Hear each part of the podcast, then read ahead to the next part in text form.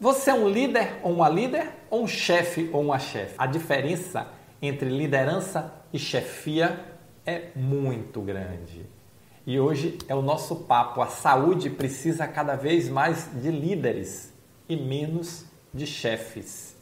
E eu estou aqui, eu sou Roberto Gordilho, e estou aqui para lhe ajudar a crescer cinco anos em seis meses como gestor ou gestora da saúde, porque nós precisamos acelerar nosso processo de atualização. E o nosso papo de hoje é sobre liderança. Você é um líder ou um chefe? O chefe é aquele que cobra, é aquele que está sempre olhando a pessoa como se ela fosse uma máquina, acha que o cumprimento da tarefa está assim, acima de tudo, acima inclusive das pessoas.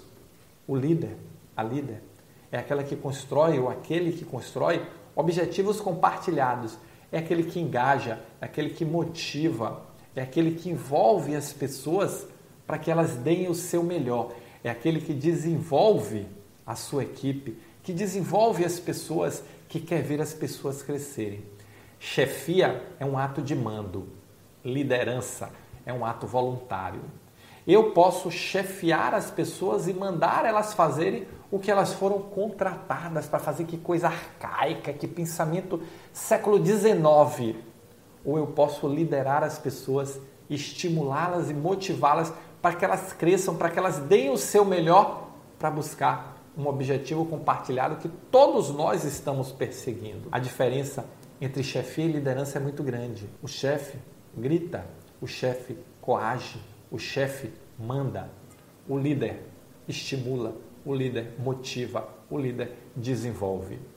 Então, cada vez mais a saúde precisa de líderes, porque nós trabalhamos com profissionais que precisam ser liderados, estimulados e não mandados, não coagidos, não assediados moralmente com gritos, com porque isso, se é que um dia funcionou, hoje, século 21, não funciona mais. As pessoas querem viver por um propósito, elas querem trabalhar por um propósito. E cabe a você, líder, dar, estimular esse propósito. E esse propósito é o objetivo compartilhado do grupo. O grupo, o time, é maior do que os individuais, do que a soma dos individuais. O time tem que ser maior e mais forte. E é seu papel criar esse ambiente dentro da organização, dentro da sua área, para que prospere o crescimento individual, o crescimento das pessoas, porque isso vai fazer com que prospere o crescimento do resultado. Ah, Roberto, da forma que você fala, parece que o líder é aquele amorzinho, bonzinho. Não é. Se você já teve a oportunidade de trabalhar comigo, conhece alguém que trabalhou comigo, sabe que eu nunca fui. Não tenho, não tenho nem jeito para ser aquele líder amorzinho. Aquele líder amiguinho de todo mundo. Não é nem meu perfil nem é meu perfil. Mas isso não significa que eu não possa liderar as pessoas, motivá-las, engajá-las. Você não precisa ser amigo da sua equipe, você precisa liderar a sua equipe. Mas se der para fazer as duas coisas, maravilhoso, excelente. Mas lembre sempre que o seu compromisso é com o resultado. Lembre sempre que você precisa levar as pessoas ao seu limite do crescimento. E esse limite está sempre sendo expandido. A sua função, o seu papel enquanto líder é entregar resultado com o menor esforço possível, com uma equipe cada vez mais engajada possível. Então, o próprio processo de liderança, e Posner diz isso muito bem, liderar é levar as pessoas a lutarem por aspirações compartilhadas. E o que são aspirações compartilhadas? É o resultado que precisa ser alcançado.